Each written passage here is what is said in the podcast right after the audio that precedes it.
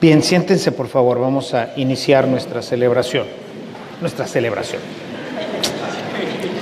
No les digo, no, no, no, si no, no me derrapa más porque Dios es grande.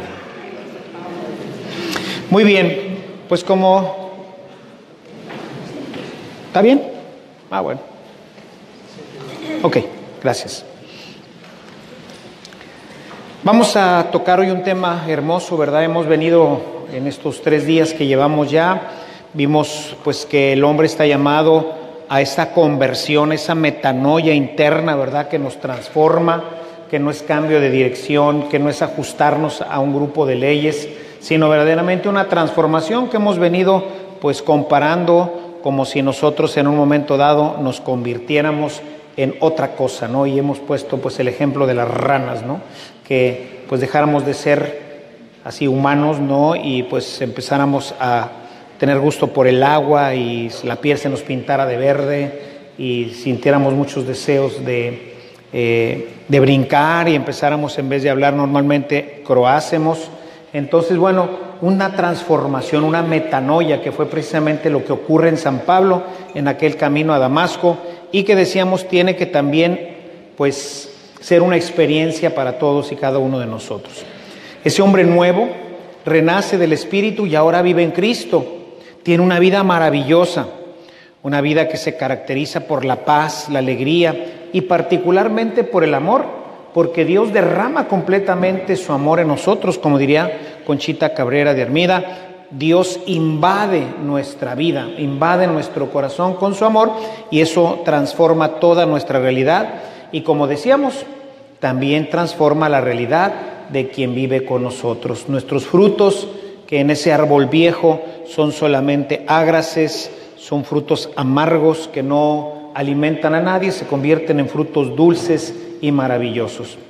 Pero sin embargo vimos que aunque todo esto ocurre y va ocurriendo en un proceso que llamábamos un proceso de muerte para resucitar con Cristo, no obstante que ya hayamos resucitado con Cristo, no obstante en la etapa de nuestro crecimiento espiritual, siempre nos encontraremos con el enemigo y con nuestra fragilidad, fragilidad que procede del pecado original y que se ve pues asusada, ¿verdad? Se ve continuamente asusada por el demonio. Y como Dios no nos quita la libertad, sino que siempre tendremos la opción de aceptar la, la oferta del demonio y también pues la oferta de nuestras pasiones, pues entonces nos encontramos con que esto puede bloquear e incluso, ¿verdad? Decíamos, inocular en nuestro corazón un antídoto ante este crecimiento, esta plenitud que Dios nos ofrece. Pero pues hay que luchar, hay que conocer las estrategias, cómo se introduce en nuestra vida, saber en qué parte de nuestra vida vamos para poder luchar adecuadamente en cada momento y de esa forma poder proseguir nuestro proceso, sea un proceso de muerte, si todavía algunos de nosotros no hemos llegado a esa sepultura, si no hemos llegado a morir completamente, que decíamos nunca se muere así totalmente, sino hasta que vayamos al cielo o que ya estemos en este proceso ya de, haber muerto y estemos creciendo en donde tendremos que ir saliendo del pecado venial y después crecer en las virtudes. Entonces, hay que trabajar en ello, para ello decíamos ayer y así terminábamos, buscar a alguien que siempre nos ayude, nos vigile un poco, nos ayude a darnos cuenta si no estamos siendo engañados con los nuevos ídolos y por otro lado, pues necesitamos la ayuda de la escritura que siempre nos va marcando esa recta posición hacia la que tenemos que caminar. Estos hombres nuevos que luchan en el camino para alcanzar la plenitud, pues viven en una comunidad. Sin embargo, por los siglos hemos llamado iglesia pues a los templos, ¿verdad? Nos hemos referido a las construcciones en donde los domingos, domingo tras domingo, celebramos la Eucaristía y por lo general los sacramentos. Es la reunión de la comunidad, pero esto no es propiamente la iglesia. Sin embargo, es un hecho que la gente pues cree, sobre todo en nuestra iglesia católica, cree que esto es la iglesia y dice, vamos a la iglesia, en vez de decir, vamos al templo, ¿verdad? Porque esta no es la iglesia Esta novedad, fíjense cómo tenemos mucho atraso en este tema de pues conceptos que permean nuestra vida y que nos dan ideas equivocadas. Nace apenas o se impulsa a partir del Concilio Vaticano II, es decir, hace apenas 50, 60 años. Entonces, es algo novedoso, por eso todavía la iglesia pues no se comprende a sí mismo y nosotros seguimos diciendo, muchos de nosotros, hay que ir a la iglesia, es que no voy a la iglesia. Y a la iglesia no puedes ir, perteneces a la iglesia, eres la iglesia, formas parte, no puedes ir hacia ti mismo, ¿verdad? Sin embargo, pues esta es la costumbre, todavía decimos, ¿no? La gente me pregunta, Padre, ¿va a decir misa? ¿O va a oficiar misa? Como si fuera un oficio, ¿verdad? Y realmente pues es una celebración de todo el pueblo. No soy yo quien la celebra, sino la celebramos todos. Entonces, bueno, pues esta es más o menos la historia de este término de la iglesia. Entonces quisiera empezar diciendo que dada la naturaleza de la iglesia, la iglesia tenemos que comprenderla como una comunidad. Es una comunidad, pero no es una comunidad humana. Es una comunidad que no es una sociedad como la conocemos en nuestro mundo laical. Se trata sobre todo de una estructura hecha por el Espíritu y no por la ley canónica. Por eso el título de nuestra plática le, he puesto la, la iglesia, la comunidad de los hombres nuevos. Esa es la iglesia, es la comunidad de los hombres nuevos. Y cuando utilizamos esta visión, ay hermanos, qué difícil es decir que pertenecemos a la iglesia, ¿verdad? Porque para ello, como lo vamos a ver, pues necesitamos ser estos hombres renacidos del Espíritu, hombres que han muerto a sí mismos y que han recibido una nueva vida. El fundamento de lo que genera la iglesia es esta muerte. Somos todos los muertos en Cristo. Y de manera particular, tendríamos que decir que, los, que lo que nos acumula lo que nos une a nosotros, pues es una cosa fundamentalmente. Es el grupo de hermanos que reconocen a Jesús como su Mesías, como su Señor, Pastor y Salvador. Eso es el punto de comunión. Y aquí tendríamos nuevamente, como lo hemos venido haciendo a lo largo de esta semana, volvernos a cuestionar. Recuerden que esta semana es una semana de cuestionamiento. Tenemos que ver dónde estamos parados para desde ahí caminar, porque si no, pues nos vamos a encontrar pues anclados en un lugar pensando en que estamos bien, pensando en que sí pertenecemos a la iglesia y resulta que pues quién sabe qué tanto es esto una verdad. Tú tú reconoces a Jesús como tu Señor, como tu Salvador, como tu pastor. Y esto, como lo he comentado muchísimas veces, tiene sobre todo que ver con la obediencia a su palabra. Dice Jesús, ¿por qué me dicen Señor, Señor y no hacen lo que yo les digo? Entonces, tiene que ver con la obediencia a Dios. ¿Qué tanto mi voluntad está ya, pues, totalmente confinada en las manos del Señor?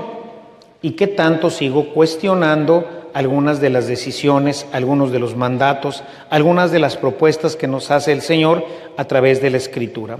Ese es el punto central que nos hace pertenecer todos a una comunidad. Yo acepté, tú aceptaste y aceptó todos los que estamos aquí, si somos verdaderamente iglesia, si somos la comunidad eclesial, es porque todos nosotros hemos hecho esta opción fundamental para unirnos porque tenemos una visión que es la misma para todos. Todos hemos aceptado a Jesús como Señor, Salvador, Mesías y Pastor en nuestra iglesia.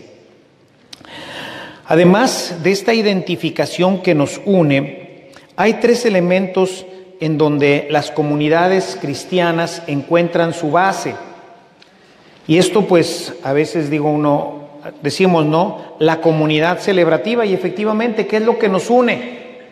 Pues la celebración, todos venimos a misa, pero serán todos los que vienen a misa serán realmente cristianos, realmente serán los hombres nuevos, esta será la comunidad de los renacidos, pues tendríamos que cuestionar un poco si es que todos los que estamos reunidos en una misa hemos hecho ya una opción personal, que es, como decíamos en estos días, de donde parte nuestro proceso de conversión, del querigma. Y fíjense ustedes, en la antigüedad no bastaba el querigma. El querigma no te daba la opción para entrar a la iglesia. El querigma te daba la opción de empezar a prepararte en el catecumenado.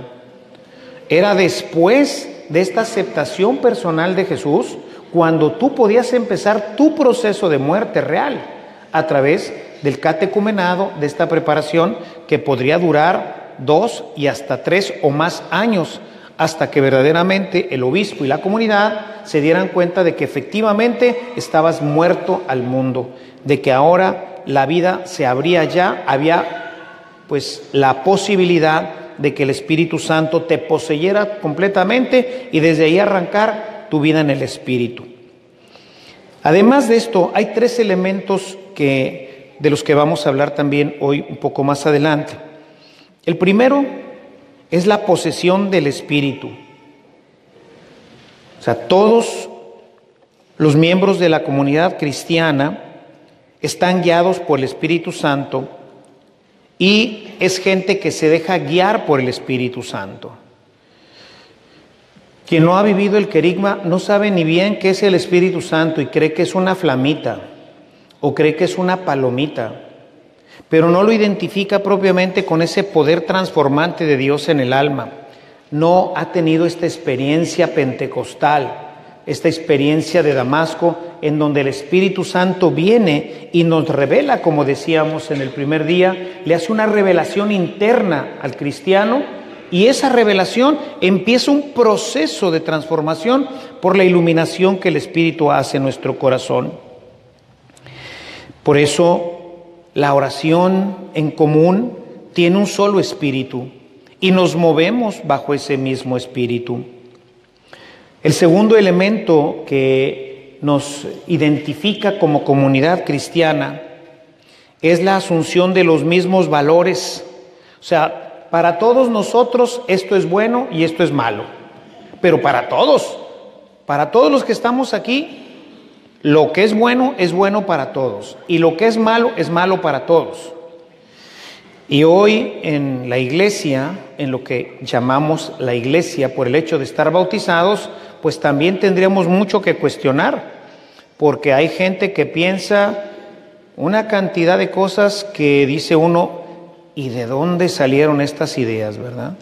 Y entonces uno piensa una cosa, otro piensa otra, otro piensa otra, y entonces vamos viendo que nuestra vida moral no está toda dirigida hacia el mismo lugar.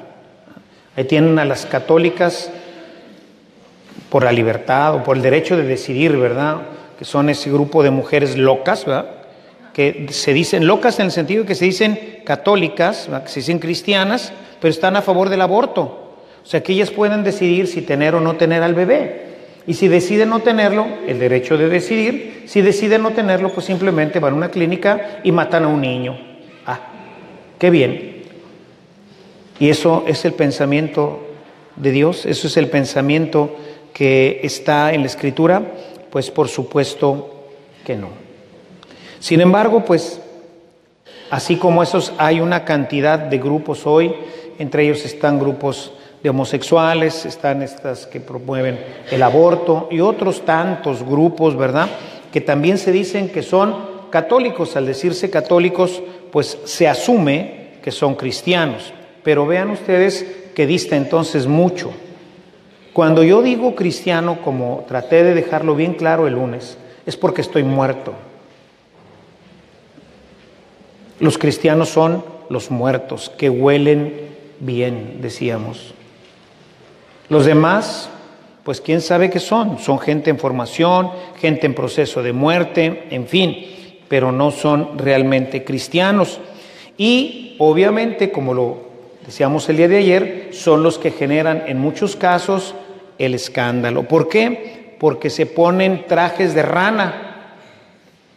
Y la gente piensa que en realidad son ranas, pero no son ranas, siguen siendo humanos. Y entonces desprestigian terriblemente a la iglesia y dicen, miren, no, no, no, no. Yo pues le digo, no, no, no, di que no eres cristiano, no seas gacho por el amor de Dios. No eres. Si eres, qué bueno, pero si no, pues no digas.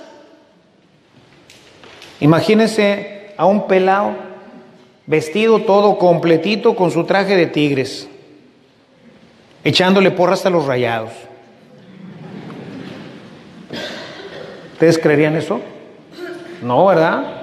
No habría congruencia. Pues no, ponte el de rayados y vete del otro lado de la porra, compadre. Y si te quedas aquí, le vas a echar porras a Trigues. Y si no, ahí te ves. La primera comunidad era súper celosa en esto, súper celosa. Nosotros hoy, ah, ¿qué tiene? Y por eso, como decíamos ayer, pues la gente habla mal de Dios por culpa de esas ranas, de esos hombres camuflados de rana que solamente desprestigian a nuestra comunidad. Y el tercer elemento que nos identifica como una comunidad de ranitas, como comunidad cristiana, es una relación de amistad con Jesús. Es decir, todos los renacidos en el Espíritu, todos los muertos que huelen bien, los hombres nuevos, disfrutan grandemente de la vida espiritual. Les encanta rezar. Les encanta participar de todo aquello que les ayude a crecer espiritualmente. Compran libros espirituales, cantos espirituales. Si hay algún retiro, pues buscan la forma de ir, etcétera. O sea, hay gran unidad en esto. O sea, hay una verdadera identidad. Te gusta, te gusta, te gusta, te gusta, te gusta. O sea, vean que estamos hablando de la unidad, de una unidad que es la que genera precisamente el espíritu, porque como lo veremos más adelante, es un solo espíritu el que nos hace ser parte de Cristo. Ahora bien, siguiendo a San Pablo, que es el que ha venido guiando nuestra reflexión, debemos decir que para él la iglesia no es un templo. Para él la iglesia es su hogar. Es el lugar en el que él, como padre pastor, se reúne con sus hermanos y hermanas. Con ellos come y ora. En ese ambiente se consuelan unos a otros y se animan a seguir adelante. O sea, la iglesia va más allá de una reunión celebrativa. La iglesia es una familia. Y esa familia está en todas partes en donde haya un cristiano. La iglesia para Pablo no tiene que ver con tiempo o lugar. Para Pablo y sus convertidos, la iglesia es su familia. Nuevamente, la iglesia es tu familia. Nosotros somos tu familia. Tienes ese concepto de cuando voy a misa voy a ir a ver a mi familia cuando me reúno con los hermanos, me reúno con mi familia, deseo estar con mi familia, los amo igual o más que a mi familia de sangre. Jesús fue muy drástico, incluso es un tema interesante dentro de la Mariología, el encuentro de Jesús con su madre en el Evangelio de Marcos, capítulo 3, versos 31 al 35 en donde llega María a encontrarse con Jesús y Jesús les dice, ¿quién es mi madre y quiénes son mis hermanos? Dice, y señalando a los que estaban ahí con él, dice, estos son mi madre y mis hermanos, los que escuchan la palabra de Dios y la viven. O sea, la familia de Dios no tiene que ver con los lazos de sangre, porque entonces pues nadie seríamos hermanos de Cristo, porque no somos, ninguno somos hijos de la Virgen María. Entonces el lazo que nos vincula a Él es un lazo espiritual y por lo tanto el lazo que vincula a todos los cristianos es un lazo espiritual. Es un lazo que tiene que ver con la obediencia a la palabra, que tiene que ver con hacer la voluntad de Dios, los que escuchan y operan la palabra de Dios. Esos son mi madre, mi hermano, mi padre, esa es mi nueva familia. Y cuando tú mueres, te unes a los muertos y entonces tu familia es la familia de todos estos muertos que ahora han renacido del Espíritu. Y por eso, especialmente, nosotros nos decimos hermanos. No hay algo que me repatee más el buche que en una reunión de cristianos, en una reunión de nosotros, ¿verdad? En algún grupo, en algún apostolado, digan, es que aquí mi compañero. No, hermanos, compañeros son los del trabajo, compañeros son los de la escuela, los que viven junto a mí son vecinos. Cuando me reúno en la iglesia, me estoy reuniendo con mis hermanos. Y por eso nos decimos unos a otros hermano la hermana fulana, el hermano sutano, pero nos sentimos cuando usamos esta terminología como los protestantes, porque para variar, como ellos fueron los primeros que la metieron, cuando empezaron a darse cuenta de cosas como estas que estamos hoy apenas descubriendo, ellos se dicen entre ellos hermanos. Y entonces dices, ah, ya se hizo protestante porque voy con la hermana fulana y el hermano sutano. Y dices, pues entonces, ¿qué carambas es? Si eres hermano de Cristo y el otro también es hermano de Cristo, pues entonces somos hermanos porque todos tenemos al mismo Padre y el mismo Espíritu. Es mi familia. Y gozo estando con mi familia. Y qué hermoso, dice el Salmo, es convivir todos los hermanos. O sea, eso es lo maravilloso. Se va formando una, una familia.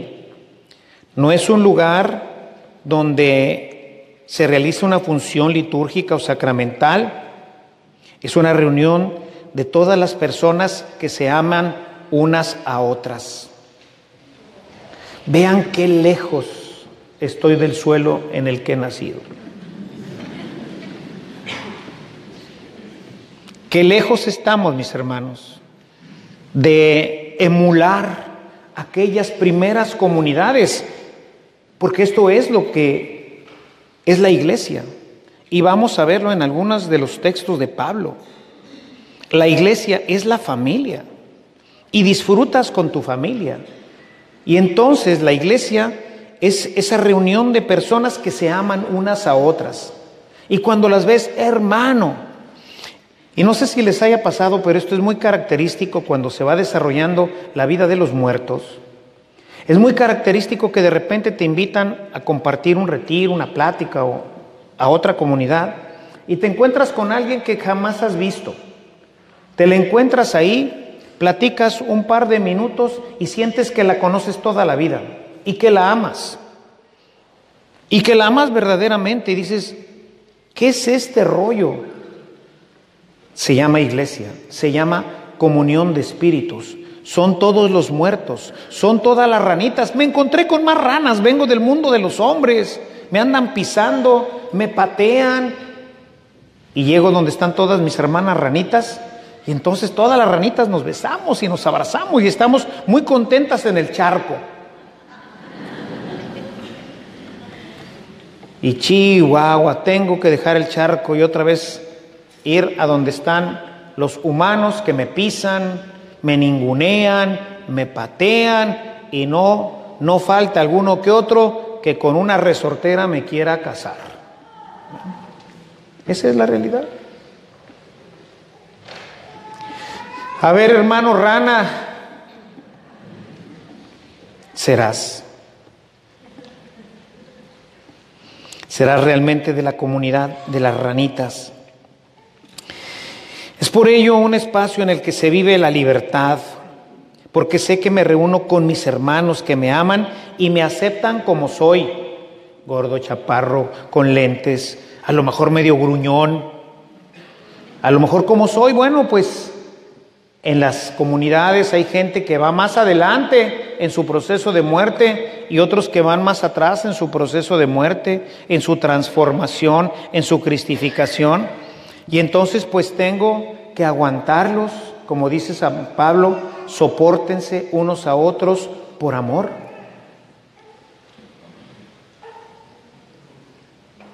esa es la comunidad, es la comunidad de mis hermanos. Me gusta mucho esa expresión que dice, no pesa, es mi hermano, es mi hermano. Y eso es algo que ocurre en el alma, por eso les digo que esto es una transformación interna porque tiene que ver con sentimientos, tiene que ver con un cambio de mentalidad, tiene que ver con un cambio de perspectiva, de dirección, de rumbo, sí, pero también tiene que ver con cosas internas, como es el amor, como es empezar a ver a la gente de una manera diferente, de enamorarte de quien jamás pensaste que ibas a enamorarte, amar, hasta el punto incluso, dirá Jesús, de amar a los que nos hacen el mal. Pero más aún, que me ayudan con todos los medios a su alcance a que cada día sea mejor. En la comunidad cristiana, mi hermano se da cuenta que estoy tirando pa'l monte, porque convivimos, y ve cómo hablo, y ve qué hago, y ve qué pienso. Y entonces me trae aparte y me dice, hermano, ¿qué te pasa? Eras una hermosa rana. Y cada vez te veo otra vez con bigote. Antes croabas bien mondito y ahora cantas como Lucha Villa. ¿Qué te pasa? Te estás regresando al mundo, hermano, hermana. ¿Qué te pasa? Y todos los hermanos se confabulan conmigo para ayudarme y rescatarme y me jalan y me estiran, me protegen, me ayudan para que no regrese al mundo.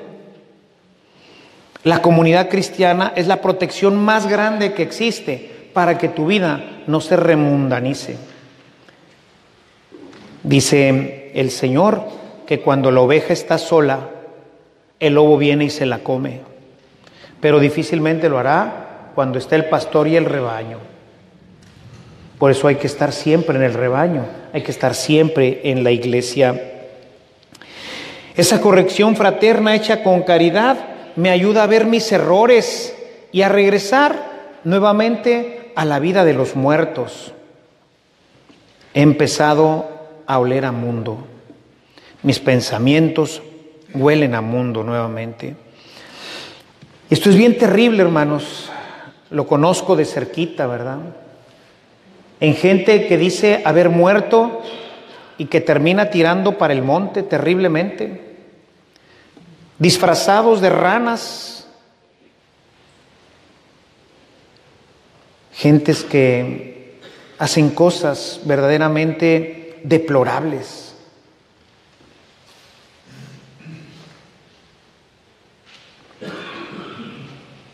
Y ahí entramos nosotros para decirle, hermano, ¿Qué te pasa? Todas las cartas de las comunidades de Pablo revelan esta relación y este interés que muestra Pablo para ayudar a la gente, hasta con palabras bien tremendas y acciones todavía más tremendas. Quizás una de las más terribles que encontramos en la Biblia, que de veras es así, para erizar los pelos, es el caso del um, de la persona esta que vivía con la esposa de su padre, o algo así. O sea, en Corintos, en Corinto, de este hombre que lleva una relación, ahí, si me ayudas Lili, nada más, creo que es capítulo 3 o 4 de Primera de Corintios, en donde a este hombre que dice, ni siquiera los paganos hacen esto, ni los paganos hacen esto. Y fíjense lo que va a hacer. Dice, quiero que enfrente que se reúna la comunidad Y que ahí reunidos en comunidad, ahí yo estaré también, fíjense, en espíritu, y quiero que se lo entreguen a Satanás. Para que, imagínense una posesión satánica. Quiero que se lo entreguen a Satanás para ver si así se salva su alma. Y, luego nosotros aquí nos asustamos porque el obispo, el padre, regañó a una persona. No, Pablo era tremendo. Capítulo 5. Primera de Corintios, capítulo 5, el caso de él. Tiene, tiene un nombre por ahí, ¿eh? De la inmoralidad sexual, esa inmoralidad sexual. Quiero que se lo entreguen a Satanás. Ah, con su madrastra, ¿verdad? Se casó con su madrastra. La esposa de su padre, sí, entonces sí estaba bien.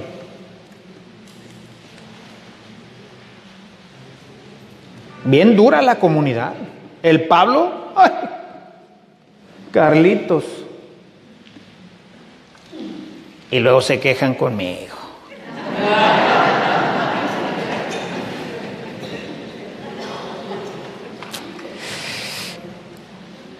Podemos decir entonces, mis hermanos, como ya mencionaba al inicio, no se trata de una sociedad terrena.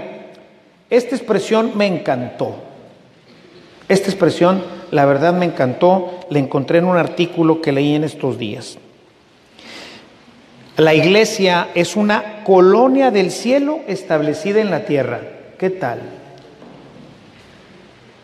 La iglesia es una colonia del cielo establecida en la tierra.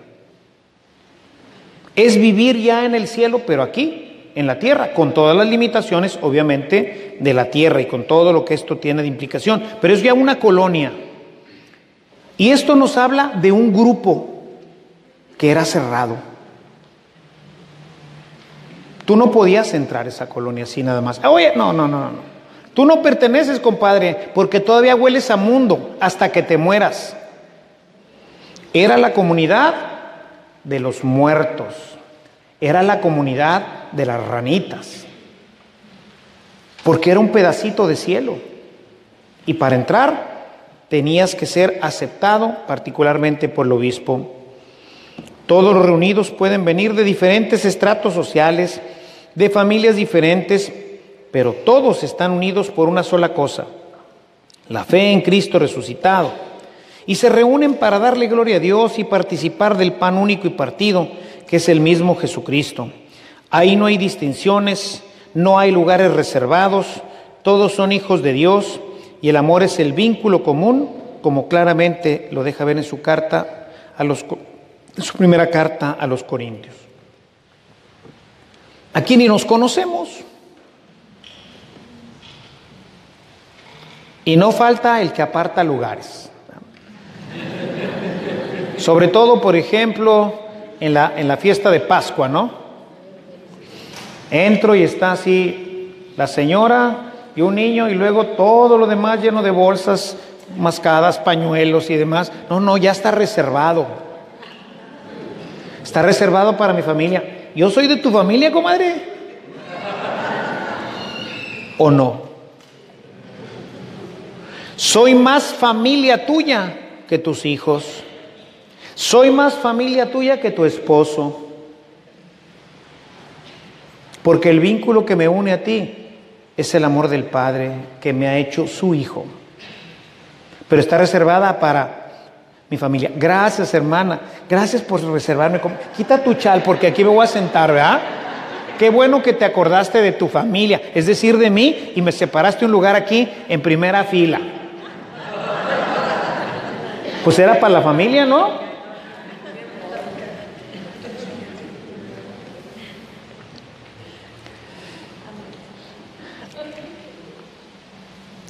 En la comunidad es en donde nos sentimos queridos, aceptados, reconocidos, viviendo la cercanía y la preocupación de los demás por cada uno, igualito que aquí. Cuando uno reflexiona en esto, hermanos, dice uno, no, cinco cuadras del delfil es poco, kilómetros.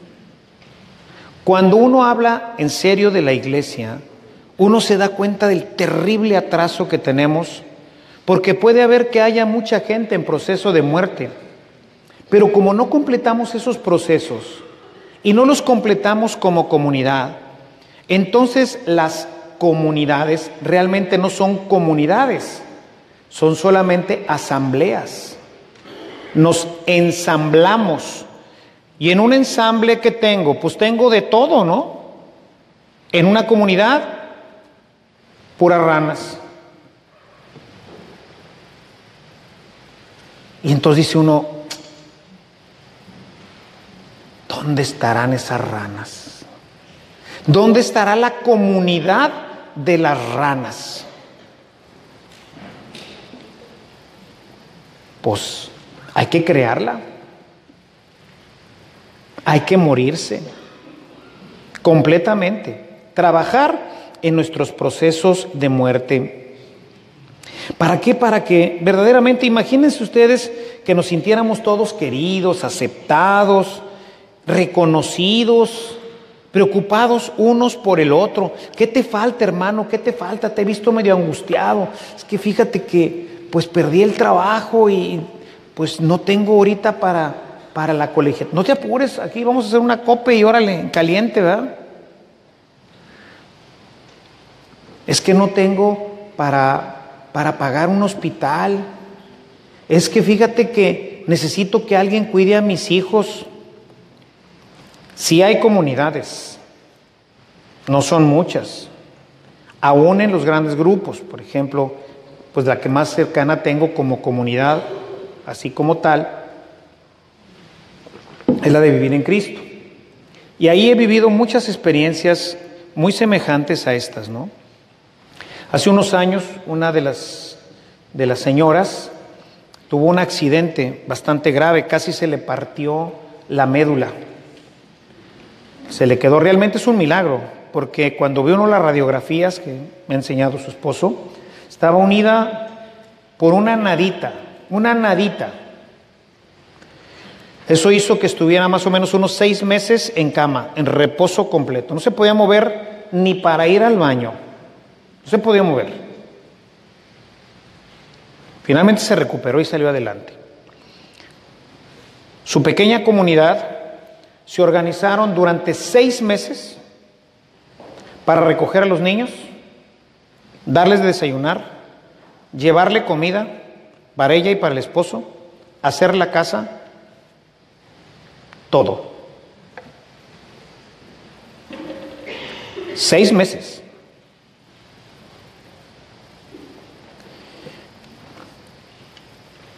Ese es el mundo de las ranas.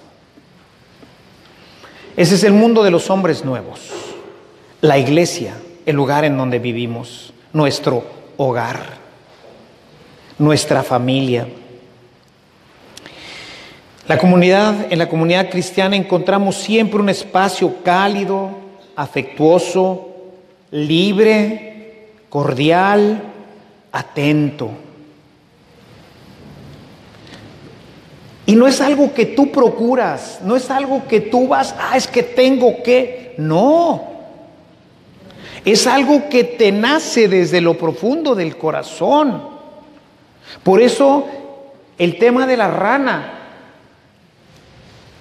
Me sigue sin gustar el agua, pero ahí voy al agua. No, no, no. Te tiene que gustar el agua porque a las ranas les gusta el agua.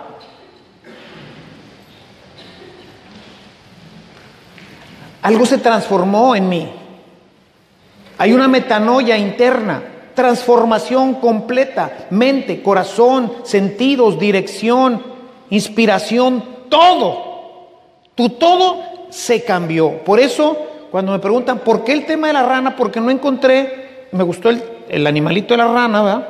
Pero es para indicar que dejas de ser lo que eres y te vas a transformar en una cosa completamente diferente, con gustos diferentes, con todo va a ser diferente. Metanoia. cambio radical en el alma. Y la iglesia es ese lugar en donde nosotros participamos, los renacidos del Espíritu, los muertos en Cristo, los hombres nuevos. El elemento fundamental para San Pablo en las comunidades, particularmente bajo su experiencia con ellas, es que la iglesia debe de ser una. La iglesia es una. En Efesios, en el capítulo 4, los versículos 4 y 5 dice, hay un solo cuerpo y un solo espíritu, así como también fueron llamados a una sola esperanza, un solo Señor, una sola fe y un solo bautismo.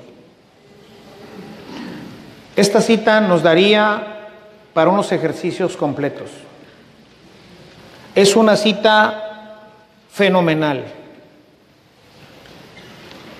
En esta cita San Pablo compara la unidad de la iglesia con la unidad del cuerpo y con la unidad del espíritu que es quien anima a este único cuerpo. Por eso todo lo que les presentaba al principio, hay una comunión, hay una comunidad, hay una unidad en nosotros. Todos pensamos, al menos en las cosas morales, todos igual. A uno le gusta una cosa, a uno le gusta el fútbol, a otro le gusta el béisbol, a otro le gusta no sé qué cosas, a uno le gusta bailar, otro sí. Pero en lo moral, todos igual. En nuestro amor a Cristo, todos igual. Un solo espíritu, y si el mismo espíritu nos anima a todos, pues cómo es que cada quien tira para un lado diferente. No puede ser. Sin embargo, en medio de todas las divisiones que tenemos, pensemos en esto. Me gustó mucho este, este otro tema que encontré en otro artículo. En medio de todas las divisiones que tenemos de metodistas, anglicanos, católicos, pentecostales, etcétera, Sería difícil ver en ellos una sola iglesia. Sin embargo, dice San Pablo en su carta a los Gálatas, capítulo 3, verso 28, dice, todos ustedes son hijos de Dios mediante la fe en Cristo Jesús, porque todos los que han sido bautizados en Cristo se han revestido de Cristo. Ya no hay judío, ni griego, ni esclavo, ni libre, hombre, ni mujer, sino que todos ustedes son uno solo en Cristo Jesús. Gálatas capítulo 3, verso 28. Hermanos, ¿será que esto no más en el cielo como es este rollo? ¿Qué son los, cómo se llama? Los protestantes en general, para quitar así toda la lista, ¿no? ¿Qué son? Hace algunos años, y me faltó valor para hacerlo, fui a un concierto de Marcos Witt. Por eso no volví a ir a ninguno con él. Ya había, ese era mi segundo concierto para ir a oír su música, que la música en general es muy buena, es música cristiana. Y entonces, a un cierto momento, cuando estaba predicando en medio de una de sus canciones, alguien le preguntó no me acuerdo bien el contexto de lo que se estaba diciendo, pero alguien le preguntó y los católicos le gritaron ahí en la arena, desde alguna parte que resonó, ¿verdad? ¿Qué son los católicos? Y entonces él primero titubea, luego se ríe y dice así, son algo así como nuestros primos. No tuvo el valor de mentarle toda la menta.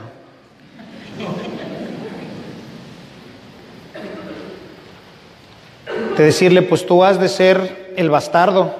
Si tú eres mi primo, tú has de ser el bastardo, porque yo soy hijo de Dios. Y si tú también eres hijo de Dios, entonces somos hermanos. Podemos tener diferencias,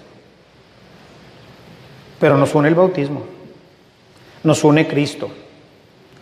Y en ese sentido, decía el Papa Juan 23, decía, hablemos de lo que nos une, hay tanto que nos une. Son pocas las cosas que no nos unen. Y sin embargo, ni ellos están muertos. Un hombre que predica por todo el mundo no ha entendido qué somos. ¿Eso qué quiere decir? Que no está muerto, que Él no es uno de los muertos en Cristo. Él todavía está vivo y es de los que siembra divisiones.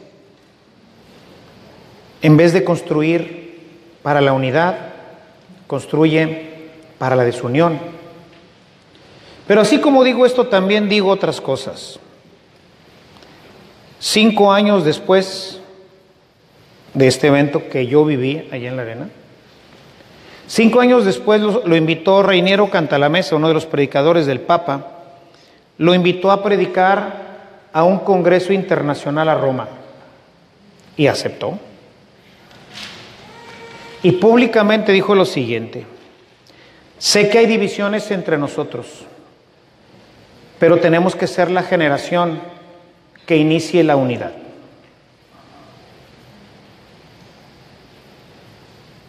La generación que inicie la unidad.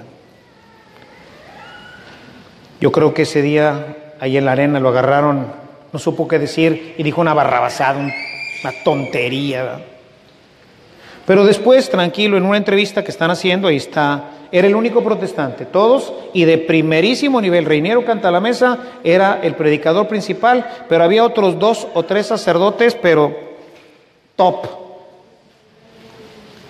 Y ahí fue invitado y él aceptó y lo cuestionaban, ¿cómo usted siendo protestante acepta venir? Era un evento, no era un evento, no era un evento ecuménico, ¿eh? Era un evento católico.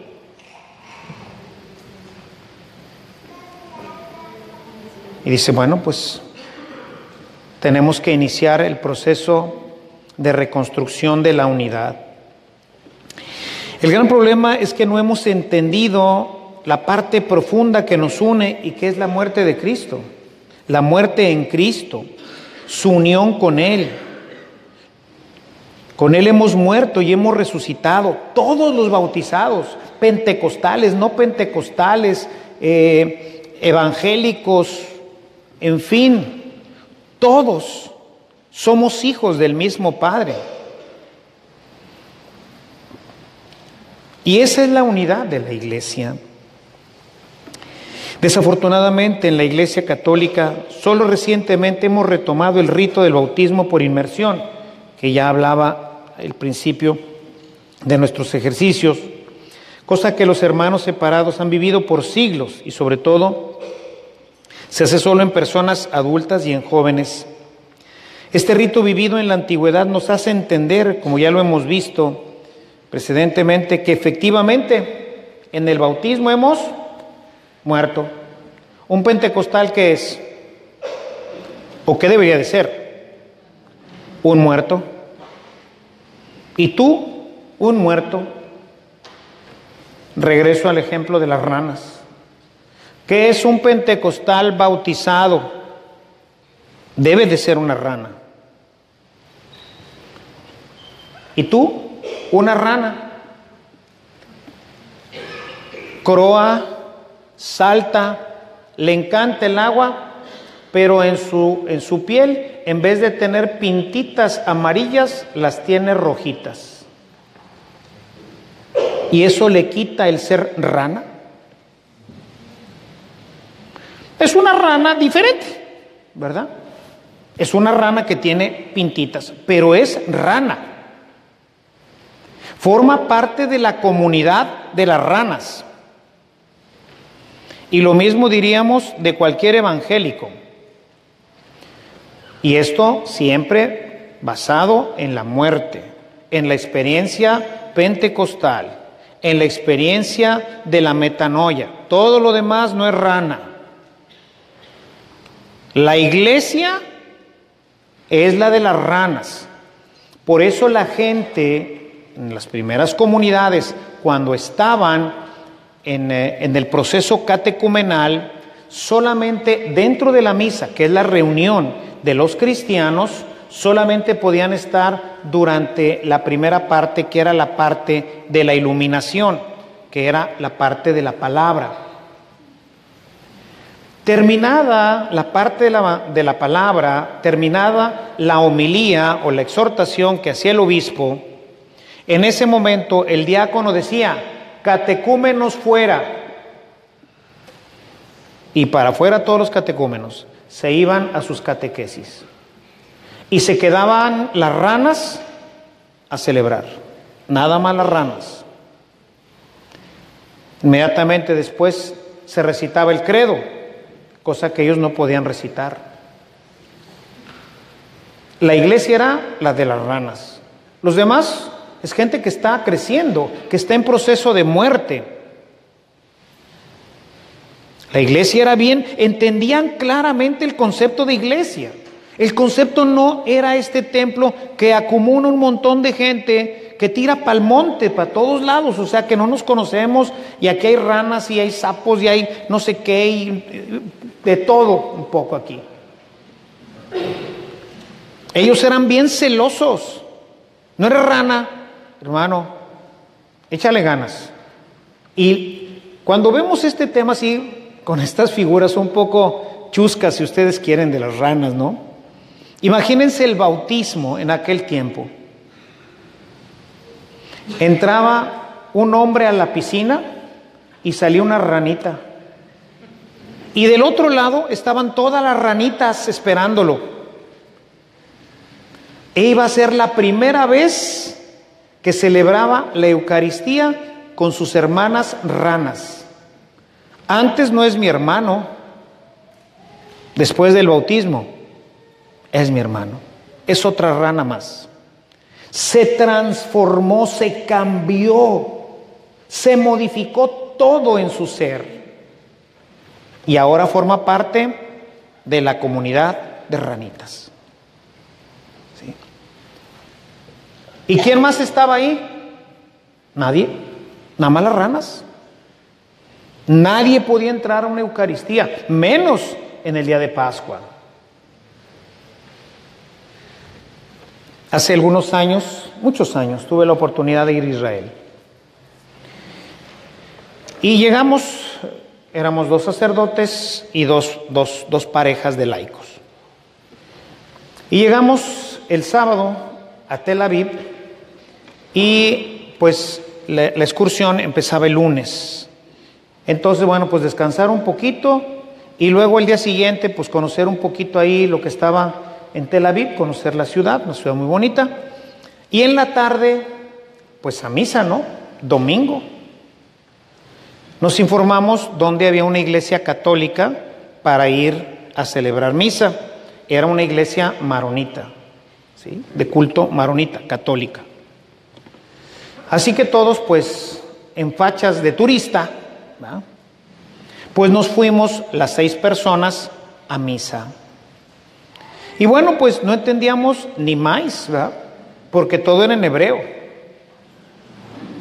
Y entonces, pues, tú más o menos viendo por dónde iban y todo, pues íbamos rezando ahí lo, lo que podíamos, llevábamos nuestros misalitos estos de buena prensa y íbamos siguiendo las lecturas y todo, y bueno, pues así todo muy bien, excelente. Estábamos parados en una orilla ahí junto a una puerta. Llegó el momento de la comunión y nos formamos.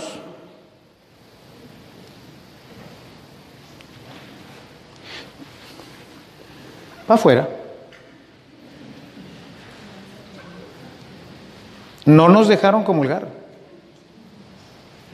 Con mucha cortesía nos mandaron a la porra. No nos dejaron comulgar. Ellos que saben si nosotros que sacerdote o no sacerdote. Yo le, me acuerdo que hasta yo saqué, traía, porque luego íbamos a celebrar en el viaje y todo, yo traía mis credenciales, las traía en unos papelitos ahí. Y yo rápidamente saqué mi credencial. Pues que iba a entender la criatura si difícilmente habla el, hebreo, ¿verdad? Credencial, no credencial, vas para afuera, compadre. Tú no eres rana. No te conocemos aquí, en esta comunidad de ranas, pues tú quién sabe quién seas. Tú no eres rana. Y como no eres rana, Tú no te puedes acercar a recibir el cuerpo de Jesucristo. Y no nos dejaron comulgar, ni al Padre Santiago, ni a mí, ni a las dos parejas que iban con nosotros. Comunidades de ranas, cerradas. Solamente las ranas, nadie más.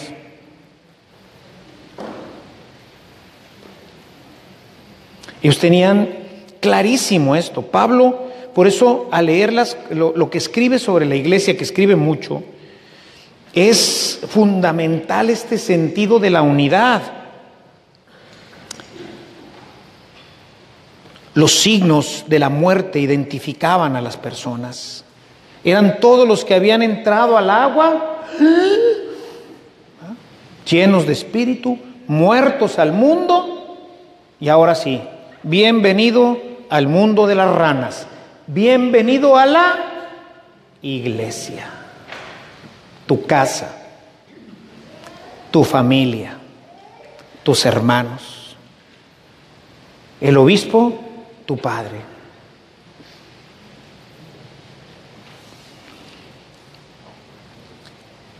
Muy interesante otro dato que encontré. Me puse mucho en esto, por eso han dado esta semana como loco porque me puse a investigar. Mañana van a ver la plática, mañana está tremenda. El rito era muy importante, les decía, ¿se acuerdan cómo te ponían así y luego para atrás, verdad? Te metían al agua. Bueno, encontré esta frase. Morimos en manos de la iglesia y es la misma iglesia la que nos da la vida al sacarnos de las tinieblas. Y hablaba ahí en este artículo que, que encontré, hablaba sobre la importancia de los diáconos que estaban dentro de la iglesia.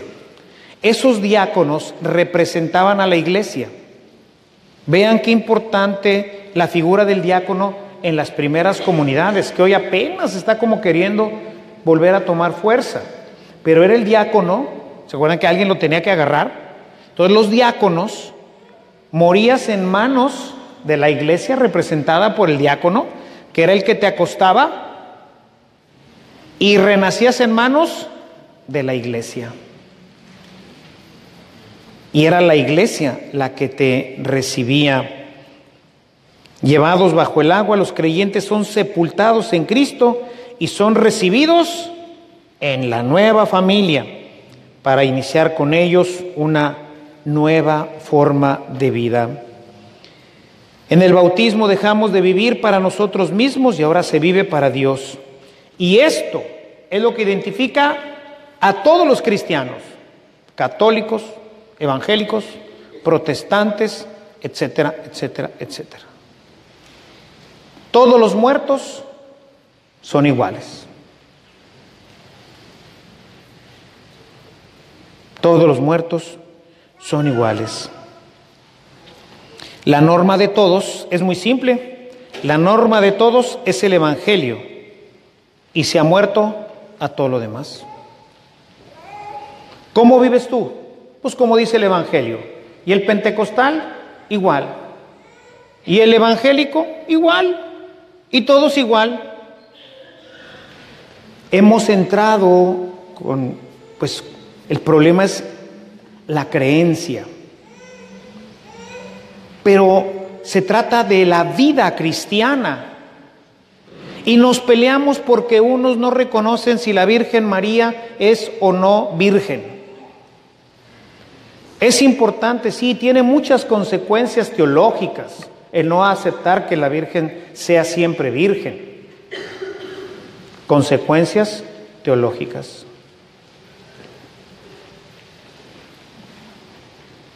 En el, pues prácticamente antes de, del siglo XVII, que es cuando se, se declara el dogma de la Inmaculada Concepción, fíjense, había cofradías dedicadas a la Virgen María que hacían voto de sangre. ¿Qué quiere decir esto? Que el que no acepte que ella es inmaculada, cuello. Protestantes que Han matado católicos, católicos que hemos matado protestantes, por cosas como estas. Y entonces, ¿dónde quedó la vida cristiana? ¿Dónde estaban los verdaderos muertos? Por eso cuando dicen, no, los no, igual los protestantes que nosotros, están igual de mareados si no aceptan esto. Que tengamos motas diferentes es algo que tendremos que esperar a que Dios uniforme la piel. Pero es lo único que cambia. Los dos croamos, los dos tenemos ganas de agua, los dos nos la pasamos saltando y cuando nos vemos nos amamos porque somos un par de ranas, muertos al mundo, guiados por el mismo espíritu, con una visión que nos orienta, como lo veremos el día de mañana, hacia la misma meta. Si hoy no vivimos esta unidad, mis hermanos, es quizás porque la gran mayoría de los cristianos, católicos y protestantes, no han realmente muerto en Cristo y continúan viendo las vidas, viviendo las vidas pasadas, las cuales ciertamente son distintas para todos. Hasta el momento de la muerte todos somos distintos. El día que te mueres, eres igual que el otro muerto. Serás hombre, serás mujer, serás rico, serás pobre. ¿Y qué te diferencia? Estás muerto.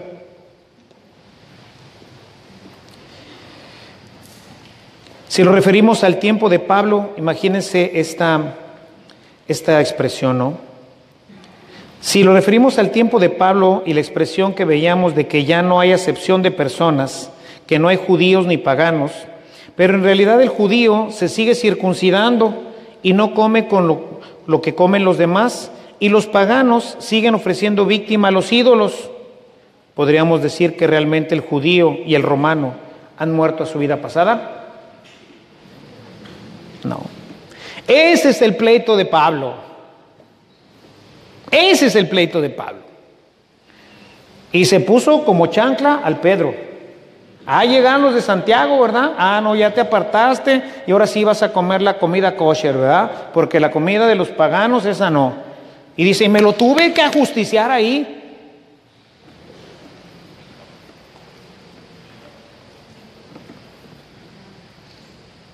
A ver, ¿eres? Le dice, ¿eres o no eres? Ciertamente podríamos ahí hablar en defensa de Pedro, ¿no? mismo Pablo dice, con los judíos me he hecho judío, con los paganos me he hecho paganos, con los ricos ricos, con el pobre pobre, con tal de ganarlos a todos, ¿verdad? Sin embargo, según la visión de Pablo, dice Pedro no obró realmente con justicia, ¿verdad? No fue congruente con su fe. Lo mismo pasa con nosotros. ¿Estamos muertos o no estamos muertos? ¿Seguimos con nuestras diferencias y nuestras teologías y la vida pasada? ¿O empezamos a reconocernos como ranas? Todos. Todos transformados, todos muertos. Esto es lo que en realidad pasa en nuestra sociedad moderna de cristianos. Cada uno de nosotros dice haber muerto con Cristo y resucitado a la vida nueva, pero la realidad no es así. El bautismo se ha convertido en un rito y no en la muerte real a partir de la cual, como decíamos antes, se inicia una vida nueva. Una vida que está regida por el Evangelio, el cual es uno solo. Todos los aquí reunidos tenemos un mismo Evangelio. No es que el Padre trae un Evangelio y tú traes un Evangelio y tú traes otro Evangelio. Pues no, no, no jala así. Cuando se ha muerto realmente al mundo, el hombre se reviste y es guiado por el Espíritu y por eso dice el apóstol, un solo Espíritu que guía a la iglesia, a cada uno de los cristianos, de una forma común, una forma comunitaria y vamos hacia la misma meta, lo veremos el día de mañana. Para enfatizar la solidaridad de cada uno de los miembros de la iglesia, comenta este Jeffrey Reeves, del cual ya les hablé. El apóstol usa para señalar sus palabras favoritas con las que describe la vida cristiana con el prefijo sin, que en griego se antepone para indicar juntos. De manera que nuestra relación no es simplemente una coinonía, sino una sincronía. No es que participamos en un momento todos juntos, sino que todos juntos estamos, cuando dices sincronizar es integrar, ¿verdad? O sea, te sincronizas con el otro, de manera que te mueves junto con el otro, formas parte de la otra persona, la sincronía. Y hay un texto muy interesante de Pablo a propósito de esto que dice eh, Jeffrey Reeves, donde dice en Filipenses 1.58 leemos lo siguiente. Es justo que yo piense así de todos ustedes porque los llevo en el corazón, pues ya sé que me encuentre preso o defendiendo y confirmando el Evangelio, todos ustedes participan conmigo, son partícipes junto conmigo de la gracia que Dios me ha dado. Sincronía conmigo. Y en Romanos 8:17, que aquí hasta busqué el texto en griego, porque luego tiran pa'l monte también algunos escritores, ¿verdad? Y dicen una cosa y luego lees y dicen otra. En Romanos 8:17 dice, si somos hijos, somos herederos, herederos de Dios y coherederos, es decir, herederos junto con Cristo. Pues si ahora sufrimos con Él, también tendremos parte con Él en su gloria. Y fíjense aquí, voy a ver si me sale la lectura en griego. Si no, ahí dispensen. Dice, eidetenka kai cleronomoi, cleronomoi menteo, sin cleronomoi, sin cleronomoi, coherederos, herederos con, sin cleronomoi, de Cristo, o sea, coherederos con Cristo, una sola cosa, ¿sí? Sin herederos con Cristo, unidos a Él. No se entiende la separación. Dice, Eiper sin pascomen, sin pascomen, ¿verdad? Sufrimos con Él. Inakai sin doxtad, sin dostomen, sin dosaxtomen, sin dosaxtomen, que quiere decir para participar de su gloria, sin doxastomen sin. Entonces siempre le antepone la palabra, el, prefijo sin, para indicar siempre esta coinonía, esta comunión, esta sincronía que tiene que haber. Por eso es que para Pablo no existe una separación, no puede existir. Por eso no pueden existir los cristianos solos. Eso no existe. El cristiano existe solamente en comunidad, porque existe con Cristo, en Cristo. No puede existir solo. Y como todos los cristianos somos en Cristo, entonces no podemos ser de otra manera. No existe el cristiano aislado. Pues es como si en el cuerpo tuviéramos un cuerpo desmembrado una mano por allá, un pie, un dedo, un ojo, pelos, pies, dedos, etcétera. Dice, esa es la iglesia. No, ¿cómo va a ser esa la iglesia? Es un cuerpo nada más. ¿Perdón? Filipenses 1, 5, 8.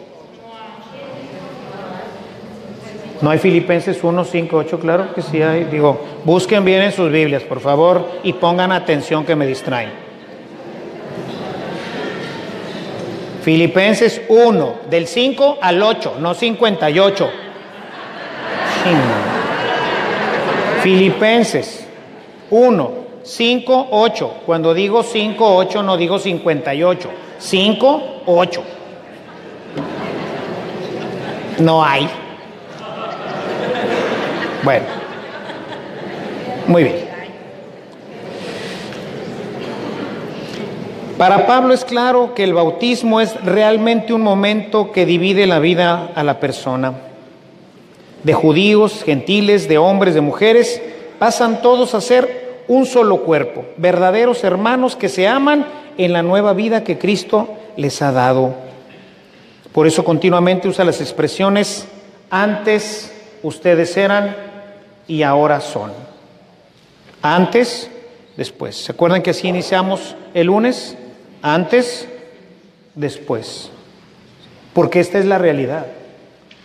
Si no hay un después, y por eso lo que he comentado con ustedes, se nota que cambiaste, la gente te dice, ¿qué te pasó? Porque antes no eras así y ahora eres asá. ¿Qué te pasó? Media algo entre una cosa y otra. Bueno, esa es la muerte es donde tú cambias, donde tú te transformas. Y así les recuerda Pablo a sus creyentes esta nueva condición, su nueva identidad como cristianos, su nueva familia. Iniciamos en este pedacito del cielo. La iglesia entonces no nos quita nuestra identidad, nuestra raza, nuestro color, incluso pues algunas cosas que se han transversado a lo largo de los siglos que si María, que si siempre Virgen, que si en la Eucaristía está realmente presente no está realmente presente. Vean ustedes que hablamos de los protestantes y de todo este tema, ¿verdad? Pero mucha gente en la Universidad de Lovaina, allá en Europa, pues no cree que Jesús esté en el sagrario.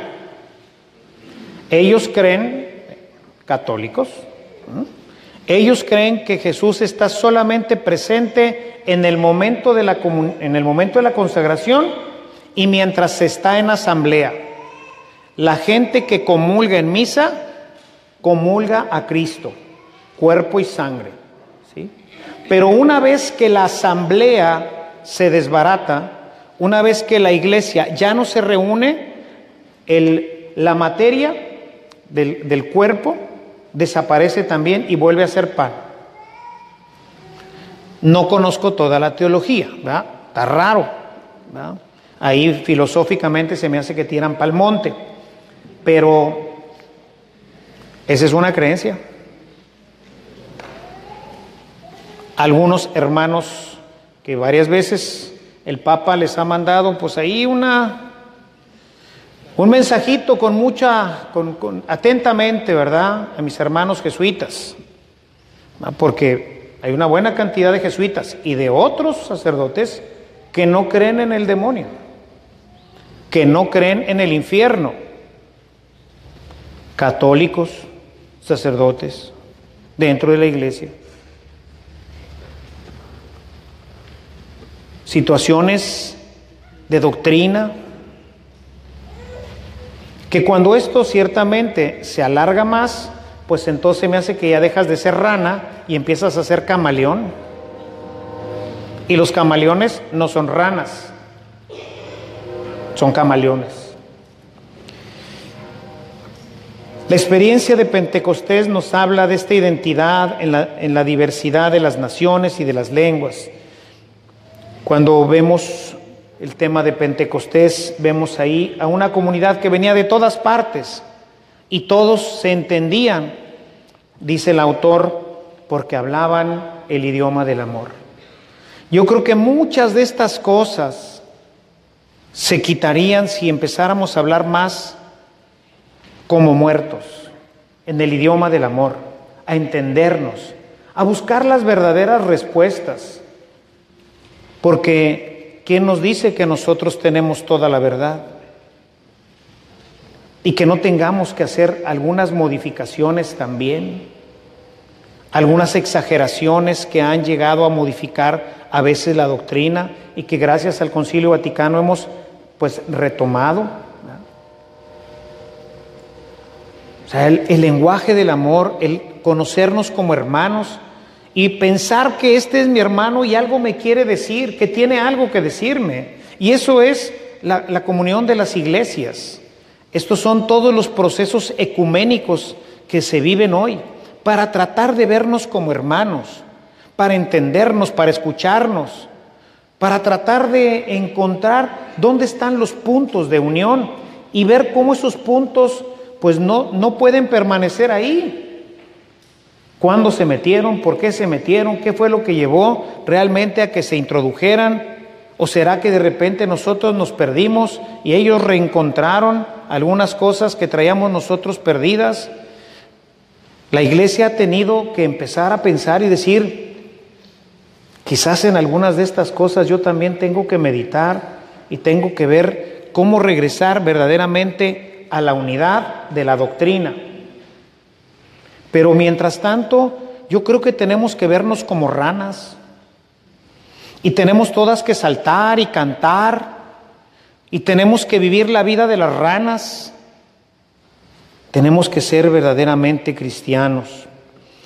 Este fue el gran reto de Pablo, lograr que la iglesia se entendiera como una unidad, como un cuerpo.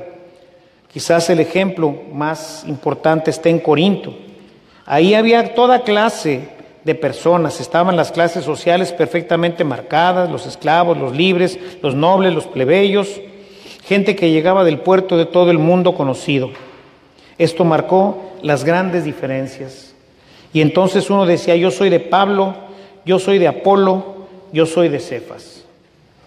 Todo este tipo de divisiones vienen a destruir la obra de Dios que busca hacer de nosotros una sola cosa. Y por eso en Corinto es en donde les pone el ejemplo del cuerpo. No podemos estar divididos. Todos los dedos juntos. Hoy este dedo es diferente a este. Pues sí, y los dos son índices, sí, pero son diferentes. Pero están pegados al mismo cuerpo. Y sirven para cosas diferentes. En el libro que leí, de donde tomé este tema, esta parte del tema, habla hermosamente, yo me quedé meditando mucho sobre eso, porque habla y va dando todas las cosas buenas que tiene cada iglesia.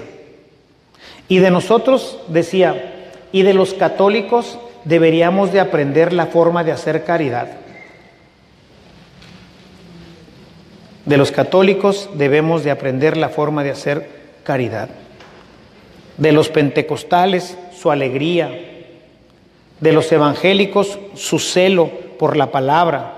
Y así va dando de varias denominaciones cristianas, de varias iglesias cristianas, lo que los caracteriza. Dice, y todos tendrían algo que aportarle a los demás. Amén de los problemas doctrinales. Y yo de veras que nunca había reflexionado tan profundamente en la iglesia. Nunca había reflexionado tan profundamente en mi ser cristiano y entenderme como rana. Una transformación completa. El hombre nuevo. No el hombre que tomó otra dirección, no el hombre que se puso una chamarra nueva, no el hombre que compró un kit cuando salió del retiro y compró su pescadito, su rosario y su Biblia y dijo, ya la hice. No. Algo que transforma interiormente a la persona y la convierte en otro ser diferente la convierte en una verdadera rana. Cuando nosotros no participamos de este cuerpo, del cuerpo de Cristo, mientras hay divisiones entre nosotros, parece que, como en Corinto, no hemos entendido con claridad lo que significa nuestro bautismo y las implicaciones que esto tiene. Hermanos, somos el cuerpo de Cristo y como tal no puede estar dividido. La iglesia, pues, mis hermanos, nos invita a descubrirnos no en un templo, sino en un cuerpo. En conclusión, podemos decir que el cristiano es un hombre nuevo, que entiende que todos los demás hombres nuevos comparten el mismo evangelio, la misma fe y el mismo espíritu que la comunidad en la iglesia es el espacio en que se desarrollan los carismas que ayudan a que ésta pueda cumplir con una función dada por Dios. Muchos carismas, muchas formas, un solo espíritu y una sola meta, la construcción de la iglesia, en donde todos son importantes y necesarios como los miembros de un cuerpo. En la iglesia se da la pluralidad, pero siempre en la unidad, basada en la aceptación de Cristo como Señor. Finalmente podríamos decir que es la comunidad de los muertos guiados por el Espíritu hacia la vida eterna, hacia la comunidad eterna del cielo. Esa es la iglesia. Esa es la comunidad a la que nosotros pertenecemos y debemos de pertenecer. Pero para, para, pertenecer más plenamente tenemos que completar nuestros procesos de muerte. Y en la medida en que más muramos, más entenderemos lo que hoy he dicho. Seguramente que para mucha gente todo esto que he dicho, especialmente de los protestantes y de nuestras diferencias internas, puede sonar muy duro y han de decir, ya se le botó la canica al Padre. Pero esta es la realidad. Esta es la realidad que se vivía en Corinto. Esta es la realidad de las ranas. Todos somos ranas. Unos con motas, otros sin motas, otro con motitas, otra con mototas, pero todos croamos. Y el que no croa, pues no pertenece a nuestra comunidad porque no es rana. Y si no salta, tampoco es rana. Y si no es verde, pues tampoco es rana. Pero si tú eres rana, welcome, vengas de donde vengas, sea quien seas, eres bienvenido a esta comunidad de amor en el cuerpo de Jesús. Mañana nuestro último tema, ¿hacia dónde saltan las ranas? Saltan hacia la eternidad. Mañana hablaremos de un tema que en Pablo es una locura. Lo menciona muchísimo. Se llama escatología, el final, nuestro final y el final finalis. ¿Qué espera una rana? Pues ya decíamos el día de ayer, válgame tanto amor, tanta alegría, tanta paz, todo lo que deseamos ayer. ¿Y eso es todo? Mm, es el principio. Por eso decía, es una colonia, me encantó esa frase, es una colonia del cielo aquí en la tierra. Esa es la iglesia aquí. Hablaremos mañana de la ciudad definitiva, no de la colonia. Hablaremos de la ciudad a la que estamos llamados a participar eternamente. No se la vayan a perder. Además, mañana todos aquellos que hayan hecho tres días de ejercicios, no que vinieron tres días a, una plática, sino que verdaderamente se han cuestionado, han tomado un poquito de tiempo en su agitado día para pensar en lo que hemos dicho, que llegan a su casa y no prenden la televisión para ver las noticias, sino que han hecho tres días de ejercicios o más, pueden ganar la indulgencia plenaria. La obra prescrita es tres días de ejercicios espirituales o más, con eso se gana la indulgencia plenaria. Con las condiciones ordinarias que ya sabemos, rechazo total al pecado, incluyendo al venial, rezar por las intenciones del Santo Padre, meditar los misterios de Jesucristo, comunión sacramental y la obra prescrita, que son los tres días. Cumpliendo con esto, se puede ganar la indulgencia plenaria. Si alguien después se confiesa porque no haya hecho una confesión reciente o no puede comulgar el sábado, cuando se comulgue y se cumplan las, las cinco condiciones, en ese momento se pide la indulgencia plenaria, que puede ser por uno mismo o por un difunto. O ponerlos en las manos de la Virgen María para que ella, pues, distribuya esa gracia a quien ella mejor considere que le puede servir. Así que bueno, pues ya estamos llegando al final. ¿Y qué tal? ¿Somos o no somos ranas? Como que queremos, ¿verdad? Nos gustaría realmente ser ranas. Vamos a pedírselo al Señor. En el nombre del Padre, del Hijo, del Espíritu Santo. Amén. Te damos gracias, Señor porque nos has llamado a vivir esta comunidad, esta sincronía, no solamente la maravillosa coinonía donde estamos todos juntos, porque no se trata nada más de estar juntos como un montón de botellas o un montón de papas, no como amigos, no solamente como compañeros, sino como verdaderos hijos del mismo Padre, habitados por un mismo espíritu y dirigidos por, un, por una misma visión que es llegar a conquistar el cielo. Danos, Señor, la gracia de comprender todo esto, porque una vez que lo comprendamos, con más ganas querremos morir, porque el lugar en donde vive el hombre nuevo es la iglesia. Al margen de ella se siente perdido, se siente sin agua, se siente sin luz. Ayúdanos, pues, a morir a nosotros mismos y poder así participar plenamente de este maravilloso espacio que creaste y que llamamos Iglesia, nuestra familia. Todo te lo pedimos por Jesucristo, tu Hijo, que es Dios y que vive y reina contigo en la unidad del Espíritu Santo por los siglos de los siglos. Que el Señor esté con todos ustedes. Que la bendición de Dios Todopoderoso, Padre, Hijo y Espíritu Santo descienden ustedes y les acompañe siempre. Que pasen todos buenas noches y nos vemos mañana con el favor de Dios para continuar con nuestro tema, la escatología. Los discos 1 y 2 ya están aquí. Ya tenemos